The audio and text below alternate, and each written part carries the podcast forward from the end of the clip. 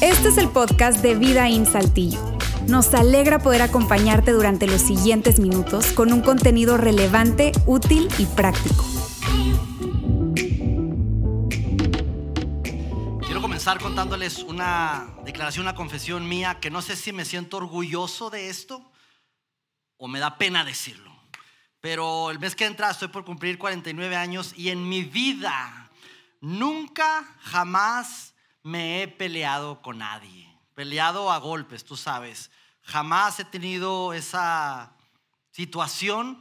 Me he estado en situaciones donde sí hay golpes, sobre todo recuerdo en mis épocas eh, de básquetbol, cuando a veces se armaban ahí los trancazos entre los equipos, pero mi rol era más como de estar separando a las personas. Eh, lo que sí puedo recordar es algo lo más parecido a una pelea que tuve en secundaria. En secundaria era un adolescente con muy baja estatura, yo medía 1,41 en mi segundo año de secundaria. Eh, era bastante menudito, bastante pequeño. Y me acuerdo que mis compañeros del salón siempre me decían, no, Luis, tú cuando alguien eh, te la haga de, de, bronca o que quiera pelear contigo, tú no te achicopales, tú necesitas brincarle, que no te vean como tímido, sino si alguien te, te dice, eh, pelear, tú, tú bríncale y eso va, va, a frenar al contrincante, va a decir, ah, este cuate este, no, no se está simplemente minimizando y, realmente quiere, quiere, pelear. Así que ese fue el consejo que me dieron.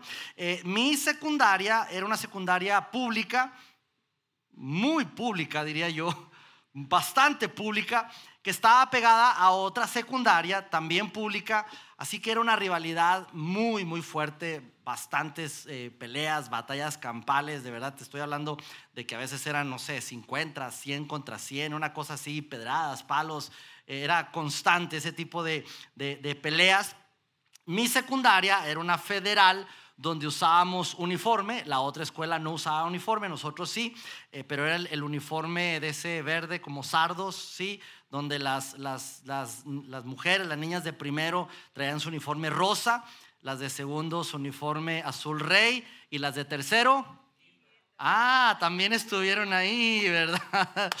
Bueno, de esa secundaria e, era yo. Y recuerdo un día, yo estaba en turno de la tarde, ah, llegando, no sé, yo entraba a una, dos de la tarde, salía a 8.20, me acuerdo de la, de la noche. Iba llegando a, la secundaria y venía un, chavo de la otra secundaria, no traía uniforme, venía caminando, yo iba caminando rumbo a la secundaria y nos topamos hombro con hombro, ya sabes de eso así de bravucón, ¿no? Así que nos topamos y yo me acordé del consejo de mis amigos. Así que dije, no, aquí. Entonces yo me volteo y, el primerito que le digo, ¿qué? Así le volaba, me, puse, ¿qué? Y entonces ni me dijo nada, nomás me dijo, ¡pum! Me dio un trancazo aquí en, la cara. Y, yo dije, y eso no me dijeron mis amigos qué hacer aquí.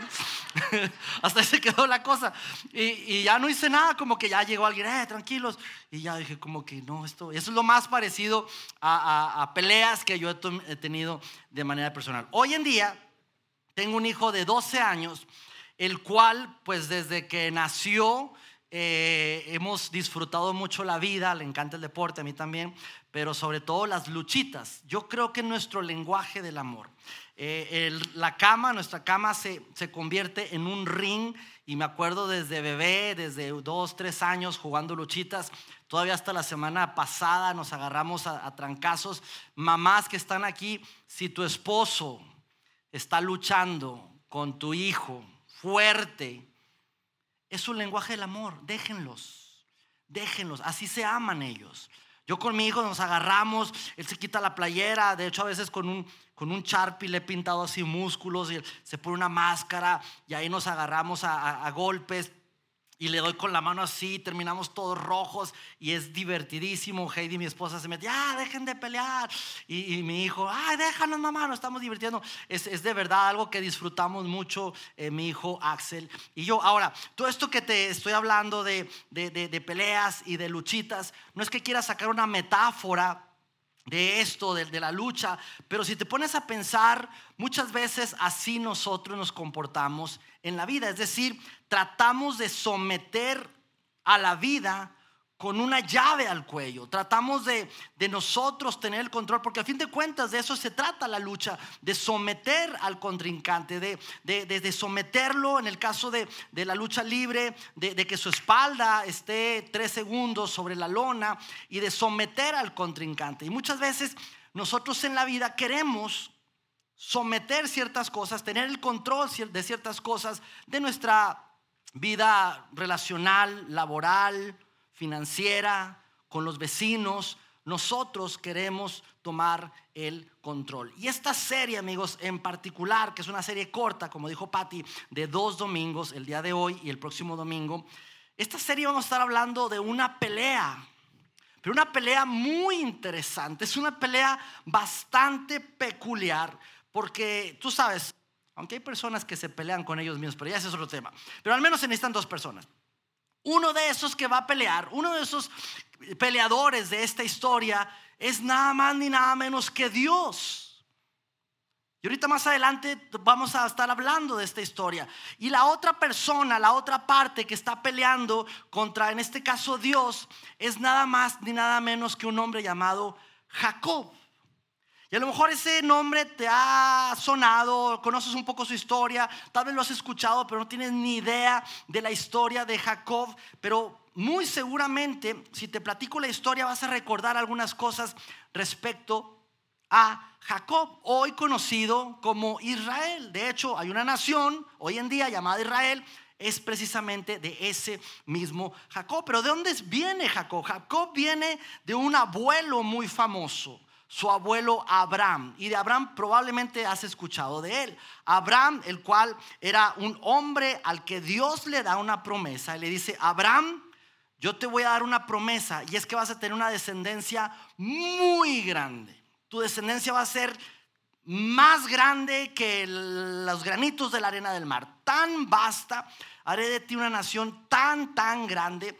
Y esa es la promesa que Dios le hace a Abraham. Abraham está casado con Sara.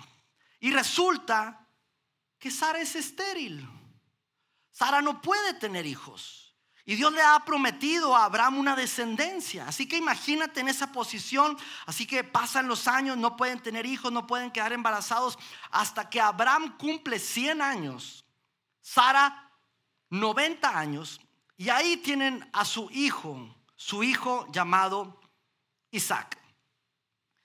Ahora tenemos por fin un hijo en el cual esa promesa se va a cumplir, la promesa de Dios hacia Abraham a través de Isaac. E Isaac se casa porque él quería cumplir con su promesa, se casa con Rebeca y ahora Rebeca, su esposa, resulta que es estéril. También Rebeca es estéril y no pueden tener hijos. Y aquí vamos a comenzar nuestra historia y vamos a irla leyendo en una versión Luis Fragoso 2023 para ir viendo cómo fue esta historia tan, tan increíble hasta llegar al punto de que se lleva a cabo esa pelea. Dice así, Isaac oró al Señor en favor de su esposa, su esposa llamada Rebeca, porque era estéril. ¿Qué pasó? El Señor oyó su oración y ella quedó embarazada. Así que ya tenemos a Rebeca embarazada, pero no solamente embarazada, sino que estaba embarazada de mellizos. Tenía dos hijos en su vientre. Obviamente, Rebeca no sabía que tenía dos hijos. Y aquí viene, ¿y por qué no sabía? Será la pregunta. Porque no había ultrasonidos en ese momento. Así que no sabía, simplemente Rebeca se sentía mal. Pero como los niños luchaban dentro de su vientre, desde el vientre ya esos dos mellizos estaban peleando, ella se preguntó, si esto va a seguir así, ¿por qué me pasa esto a mí? Entonces fue a consultar al Señor. No sé si lo vio como su ginecólogo, pero dice, eh, Señor, siento algo raro, está, está raro algo, se están moviendo mucho mi hijo, no sabía que tenía dos, así que fue a... Le contestó, y mira la respuesta que le dio Dios. El Señor le contestó, dos naciones hay en tu seno, dos pueblos se dividen desde tus entrañas. Uno será más fuerte que el otro y el mayor servirá al menor. Y en ese momento se escribe el primer ultrasonido de la historia, donde Dios le dice, Rebeca, resulta que vas a tener mellizos. Hay dos seres en tu vientre. Pero resulta que el menor de ellos, porque obviamente uno va a nacer primero, el menor va a ser el mayor, es decir, el primogénito va a servir al menor.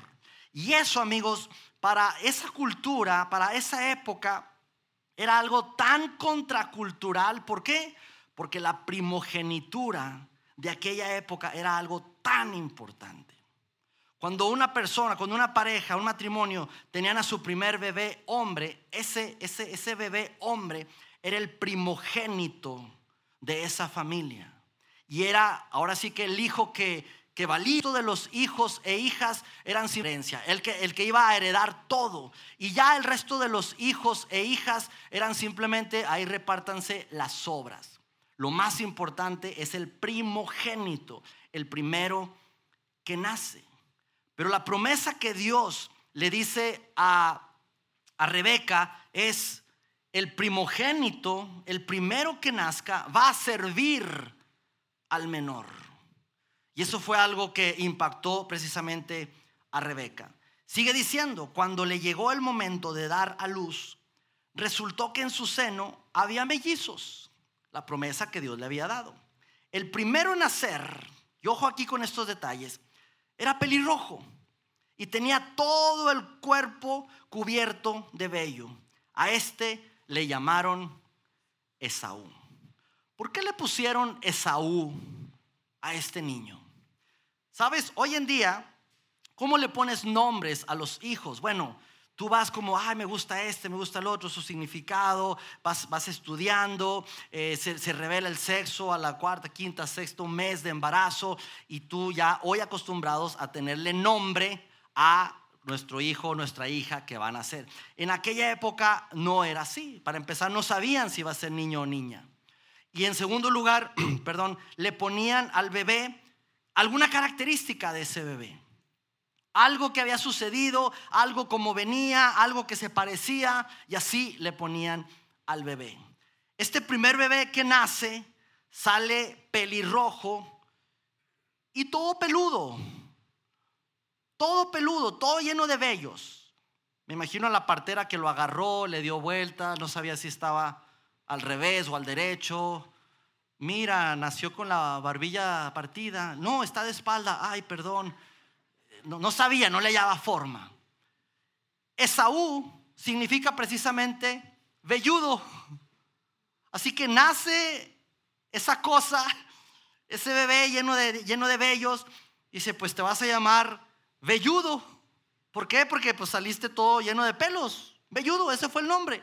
Esaú significa velludo. De hecho, significa pelirrojo velludo. Así era. Si hoy en día fuera la misma situación, Seguramente a mí me hubieran puesto Brad Pitt o algo. Me hubieran puesto Natividad. Yo nací un 24 de diciembre. A lo mejor me hubieran puesto Nati, ¿verdad? Nati Fragoso. Pero eso era lo que, lo que se acostumbraba. Así que nace Esaú, nace este bebé recién nacido, lleno de vellos, y sigue diciendo, luego, mira lo que pasa. Su hermano, nació su hermano agarrado con una mano del talón de Esaú. A este lo llamaron Jacob. ¿Y por qué crees que se llamó Jacob? Cuando nacieron los mellizos, Isaac tenía 60 años. Nace Esaú, todo velludo, y cuando sale la última patita de ese bebé velludo, llamado Esaú, sale una manita en el mismo parto. En, segunda, en segundo lugar, y sale la manita precisamente de Jacob, agarrando el tobillo, el pie de Esaú. ¿Y por qué le ponen Jacob? Porque Jacob significa él agarra el talón. Eso es lo que significa que Jacob, él agarra el talón, pero también en su, en su original en hebreo también significa él engaña, él manipula, él estafa. Eso es lo que significa el nombre de Jacob.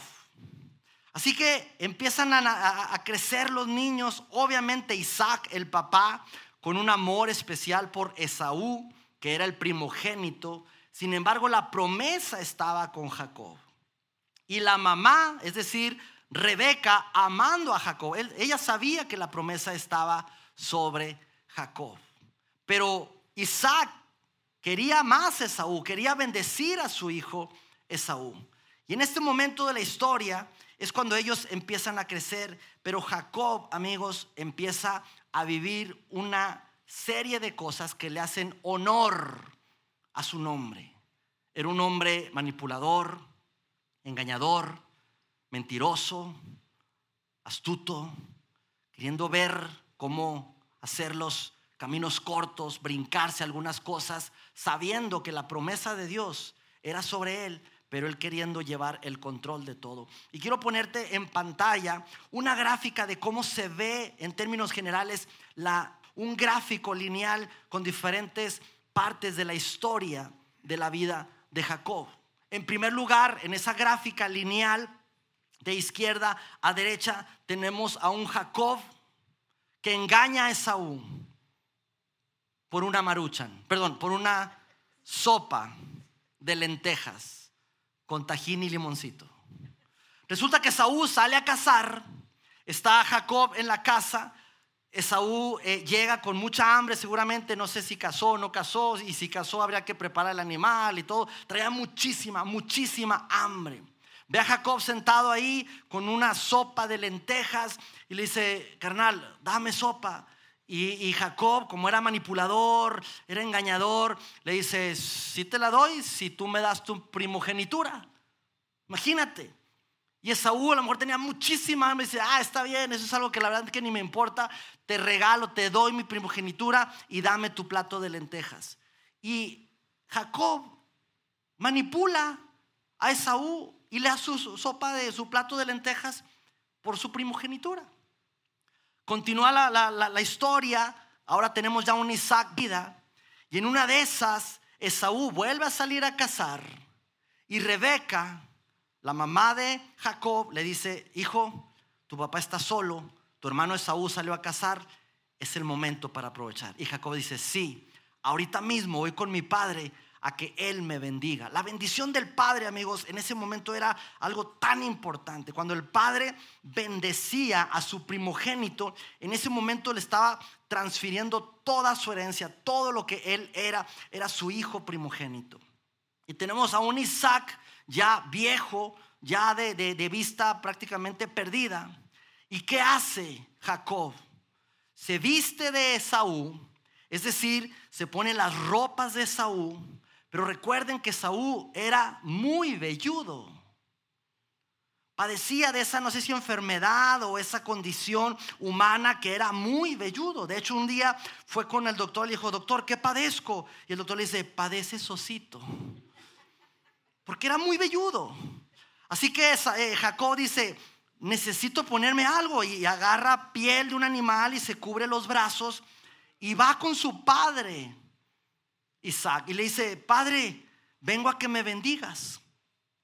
El padre ya muy viejo, sin poder ver, pues dice, tú no eres Esaú. Esa voz no se me hace tan conocida como la de Esaú. Le dice, sí, sí soy. Toca mis brazos. Y toca sus brazos y pues toca todo el vello del animal. Dice, efectivamente, eres, eres muy velludo. Y ahora puedo oler tus ropas y hueles a Esaú. Así que sí, creo que sí eres Esaú. Y en ese momento Isaac bendice a Jacob creyendo que es Esaú. Y cuando lo bendice, Jacob manipulando a su papá, engañando a su papá, ahora tiene la bendición de su papá Isaac.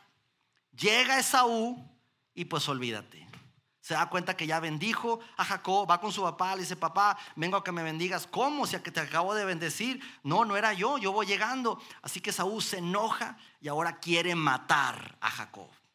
Jacob, patitas, ¿para qué te quiero? Agarra sus cosas y sale huyendo porque su hermano Esaú lo quería matar.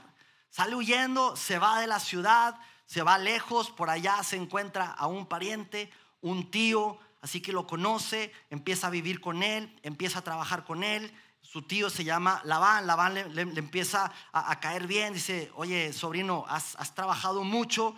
Dime qué quieres de lo que yo tengo. Labán tenía dos hijas, Lea y Raquel. ¿Y qué creen? Que Jacob se enamoró perdidamente de Raquel. Así que le dice, sí, sí quiero algo de ti, tío. ¿Qué quieres? Tú dime. A tu hija Raquel.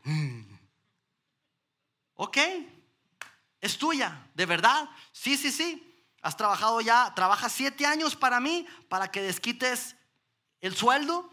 Y si trabajas siete años, te voy a dar a mi hija.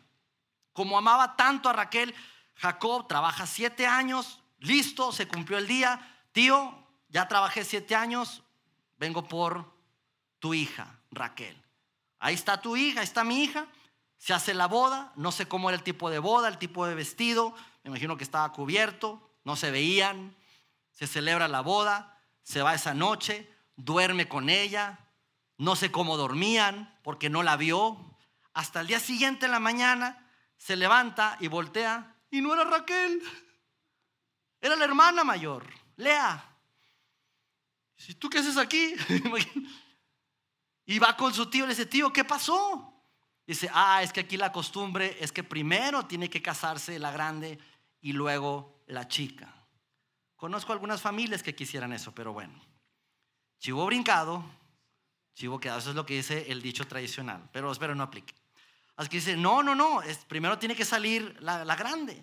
Dice, entonces, ah, ¿quieres a, a la siguiente, Raquel? Claro, bueno, te la doy, pero otros siete años. Ok. Ese es Jacob. Trabaja otros siete años, después se da cuenta que ya hay diferencias con su tío Labán, empiezan a, tener ciertas diferencias. Total, Jacob, engañando, manipulando, toma a sus dos esposas, ya tenía once hijos, agarra todos los borregos, chivos, ganado, camellos y sale huyendo de con su tío. Sale huyendo, el tío se da cuenta, agarra a un grupo de personas a perseguirlo, queriéndolo matar, se hace ahí toda una, una situación al fin nos alcanzan y ahí está Jacob con su tío diciendo, ¿sabes qué? Ahí muere, o sea, pensé que íbamos a tener una diferencia. Dijo, no, bueno, ya llévate todo. Ahora se encuentra un Jacob regresando a su casa original, pero sabía que Saúl lo quería matar. Habían transcurrido ya 20 años y estaba ya Jacob por regresar con Esaú, su hermano, sabiendo que Saúl lo, lo quería matar, siempre lo quiso matar. Y ahí, amigos, queremos retomar la historia precisamente de, eh, de Jacob. ¿Por qué? Porque hasta ese momento, amigos, Jacob estaba viviendo su vida, pero no confiando en cómo Dios iba a cumplir su promesa, sino que Jacob lo que quería era controlar, era quería manipular, vivir bajo sus propios términos. Eso es lo que quería hacer Jacob, pero si te pones a pensar antes de echarle tierra o culpar a Jacob. ¿No es verdad que muchas veces tú y yo vivimos una vida queriendo controlar, manipular y vivir bajo nuestros propios términos? Y tú vas a decir algo, que cuando tú y yo vivimos así, así como vivió Jacob, Dios lo permite. Dios te deja. Como Dios lo permitió con Jacob, así Dios te permite que tú, si quieres tomar el control, tú lo tomes. Jacob al final terminó obteniendo lo que quería, pero perdiéndolo todo. Obteniendo lo, lo, que quería, pero perdiendo su familia. Un hermano queriéndolo matar. Un tío queriéndolo asesinar su papá ya ha fallecido, tierras las perdió. Y ese era Jacob. Y entonces en ese momento, cuando ya Jacob está por encontrarse otra vez con su hermano Esaú, ahí retomamos la historia. Entonces Jacob se puso a orar. Pero mira esta oración, cómo vemos a un Jacob siendo Jacob, manipulador, engañador, astuto va con Dios y le dice, Señor, Dios de mi abuelo Abraham. O sea, es como cuando tu hijo quiere algo y dice, papi, papi querido, chulo, hermoso, el mejor papá del mundo. ya sabes por dónde va. Dios de mi abuelo Abraham y de mi padre Isaac, que me dijiste regresar a mi tierra y a mis parientes y que me harías prosperar. Es decir, Dios, acuérdate de tu promesa. Acuérdate, tú eres el Dios de Abraham, el Dios de Isaac, y, y acuérdate, o sea, acuérdate de las promesas que tú me hiciste. Realmente yo, diciendo Jacob, tu siervo, no soy digno de la bondad y fidelidad con que me has privilegiado. Cuando crucé este río Jordán no tenía más que mi bastón, pero ahora he llegado a formar dos campamentos. Líbrame del poder de mi hermano Esaú, pues tengo miedo de que venga a matarme a mí y a las madres y a mis niños. Mira, ellos son indefensos, metiendo a, sus dos esposas, a las mamás de sus hijos y a todos sus niños, diciendo, Dios, no vas a ser tan malo como para que nos maten a todos. Mira, hay, hay mujeres y niños de por medio. Tú mismo, dice Jacob, tú mismo afirmaste que me harías prosperar, te recuerdo tu promesa, Dios, y que mis descendientes serían tan numerosos como la arena del mar que no se pueden contar se pone a jacobear, a ser Jacob. Recuerda Dios.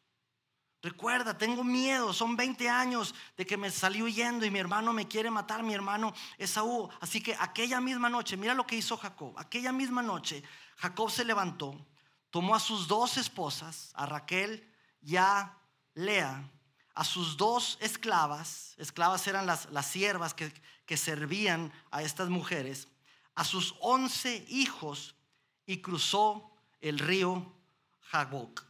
Una vez que lo había cruzado, hizo pasar también todas sus posiciones. Estaba a punto de llegar con Esaú. ¿Y qué hace?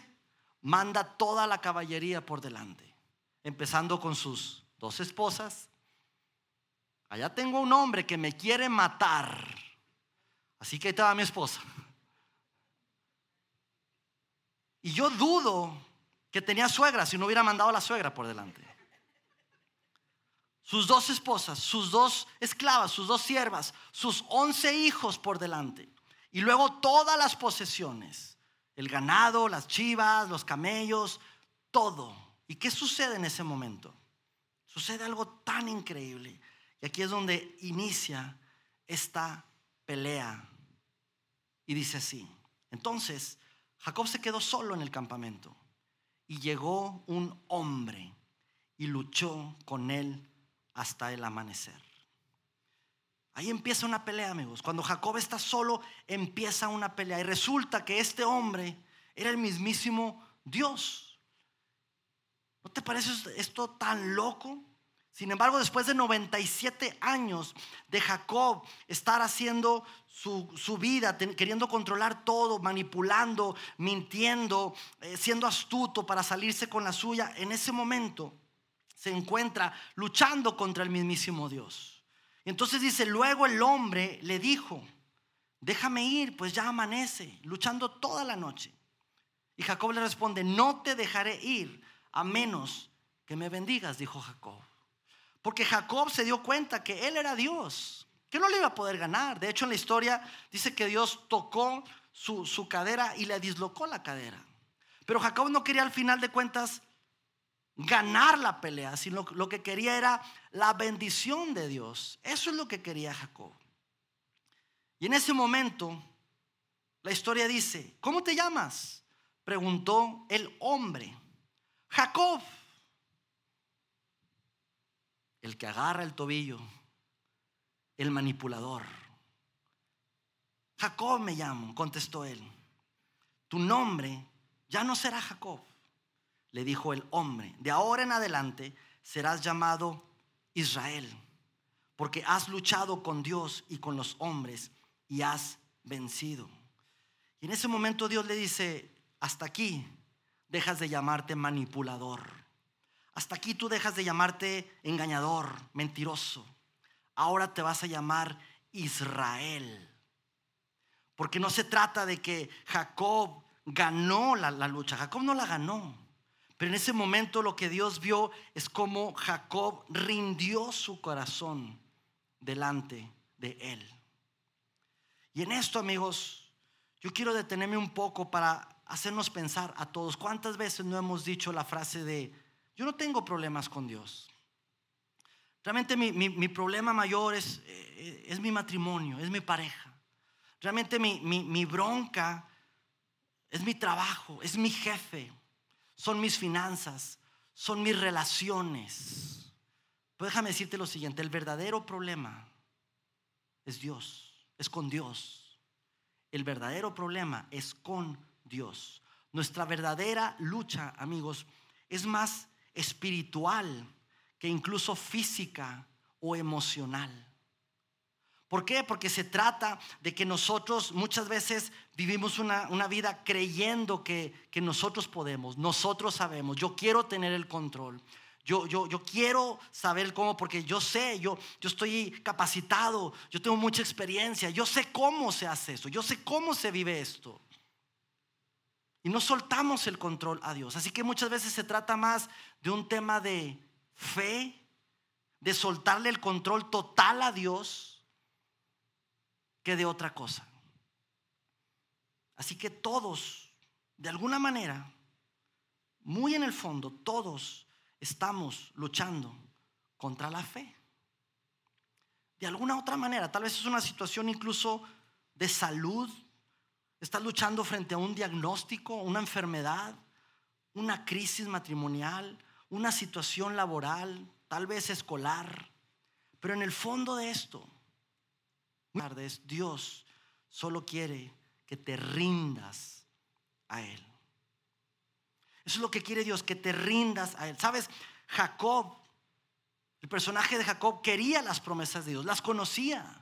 Él sabía, de hecho, cuando fue con Dios le dijo, tú me has prometido descendencia, tú eres, el, padre de Abraham, el padre de Isaac, mi papá, y tú me has prometido descendencia. Jacob conocía y quería las promesas de Dios, pero sin el dolor de tener que rendirse. Y muchas veces tú y yo caemos en lo mismo. Conocemos las promesas de Dios, sabemos que Dios tiene cosas buenas para nosotros, pero muchas veces queremos evitar el dolor de rendirnos. Y esta tarde, amigos, esta tarde simplemente quiero decirte, ¿hay algún área de tu vida en la cual estás luchando? Sabes, yo me puse a pensar y en, en diferentes etapas de mi vida yo me he encontrado con esto conociendo ciertas promesas de Dios. Sé que Dios tiene algo para mí, pero de pronto me encuentro yo queriendo alcanzarlo a mi manera, queriendo tener el control de esto. Te platico algo muy, muy rápido que me sucedió precisamente en mi época de soltería. Si tú estás aquí, yo estuve así. Y en un momento ya en mis, en mis tardes de los 20, cuando ya tenía 25, 26, 27 años y yo estaba eh, trabajando, estaba sirviendo a Dios en, un ministerio. Y, y, tú sabes, uno soltero, sin dinero, sin altura, sin estar guapo, no tenía como muchas cualidades. Sin embargo, yo quería una, una pareja para mí. Y yo buscando, y, y tú sabes, como león rugiente buscando a quien devorar yo como que, Dios, ¿será que ella iba a los, a los retiros, y iba a las alianzas de jóvenes, y a la iglesia, y a otra iglesia? Y tú sabes, uno haciendo su luchita. Y yo sabía que, que, que, yo, yo no me había creado para estar solo, yo quería a una mujer. Pero llegó un momento, me acuerdo, ya a los, no sé, 28, 29 años, que tuve una conversación con Dios y le dije, Dios, tú sabes que yo quisiera casarme, pero te voy a ser sincero, yo si a los 30 años yo no tengo a alguien, yo ya no me voy a casar, ya no voy a estar buscando. A los 30 años, si ya no tengo una pareja o, ya, pues ya faltaba meses, ¿no? Ya yo me rindo, me voy a dedicar a trabajar, a servirte y ya no voy a estar con la, con la mirada buscando pareja. Y tuve esa conversación. Y el 24 de diciembre del 2004 cumplí 30 años y no había nadie. Me acuerdo, estaba en mi cuarto en la ciudad de Durango, y soy de la ciudad de Durango. Ya vivía fuera de Durango, fui a visitar a mis papás, pasar ahí Navidad con ellos. Y yo me acuerdo ese día que oré y dije, Dios, pues aquí te entrego mi soltería. ¿Qué santos quieres que vista? ¿Qué Biblias quieres que forre? ¿Qué quieres que haga, Señor? Ya, yo no voy a estar como buscando nada. Y me acuerdo que, en ese momento yo, yo, entregué todo a Dios, pasé Navidad, creo que Año Nuevo, regreso a Saltillo, eh, aquí estaba trabajando. Y a los seis, siete días de, de, enero, llega una mujer a trabajar aquí a Saltillo y yo la vi y me vio y nos vimos y no pasó nada. No pasó nada porque yo ya no estaba buscando que, ay, mira que, no, no, nada, cero, de verdad. Pero empezamos a convivir, empezamos a convivir y, yo de verdad estaba metida en el ministerio. Eh, ella sí estaba, pero bien enamorada de mí, la verdad. Y empezamos a, trabajar haciendo eventos, viajes misioneros y a los dos, tres meses la volví a ver y me volvió a ver y nos vimos. Y dije, ella es, ella es. Y empezamos ya a hablar y a, convivir más. Y a los tres meses le pedí que fuera mi novia. A los seis meses, a los otros tres meses compré el anillo. A los otros tres meses le, di el anillo. Y al un año, un mes, nos casamos. Y hoy tengo a la mujer más linda del mundo aquí conmigo. Pero ¿sabes por qué? Gracias, gracias. Yo sé que nada. Yo creo que ese aplauso es para ella, pero, pero ¿sabes por qué? Te voy a decir por qué. De verdad, te lo digo. Yo tuve que rendirme en esa área, que yo tuve que rendir. Dijo tanto hasta el día de hoy, tanto, tanto, pero fue un área que yo tuve que rendir. Y así como ese ejemplo, varios en mi vida. Así que cierro rápidamente con esto, amigos. ¿En qué área estás luchando con Dios? ¿En qué área tú te estás aferrando a tú tener el control? ¿En qué área necesitas más fe? ¿En algún área relacional, de salud, financiera? Incluso en el área de fe. De, tus convicciones, de tu fe, de decir, realmente he estado luchando con, con si creer totalmente en Dios, con, con incluso con dedicarme a servir a Dios, que sé que me ha llamado, pero tengo miedo de dejar lo que estoy haciendo? ¿En qué área te falta más fe? ¿En qué área no has podido soltar eso y rendirte totalmente a Dios? Dios solo quiere que te rindas a Él. Gracias Señor. Gracias Padre porque eres bueno. Gracias porque buenos. Y no solamente bueno. Y tus planes son buenos. Y no solamente eso, pero tienes planes personales. Para cada uno de nosotros tienes propósitos específicos. Y son buenos, Señor.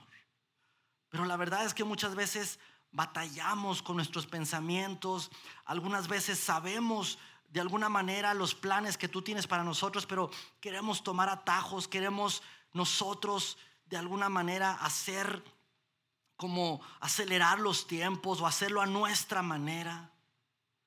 O a veces simplemente decimos, yo, yo quiero llegar a esto, pero necesito hacer algo porque si yo no hago algo, Dios no creo que vaya a hacer su parte. Y muchas veces nos encontramos luchando, Señor, contigo.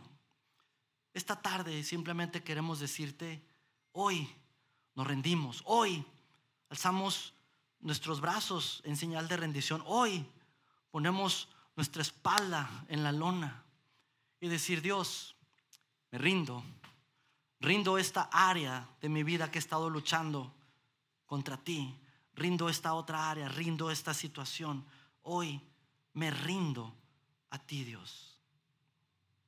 Toma tú el control y ayúdanos a creer, a confiar en ti, porque entre más nos rindamos, más victoriosos podemos salir, Señor.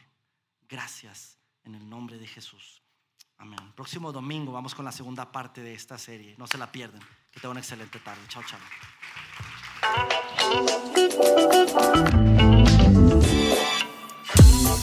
Sigue conectado a los contenidos de Vida en Saltillo a través de nuestro sitio web y de las redes sociales. Muy pronto estaremos de vuelta con un nuevo episodio.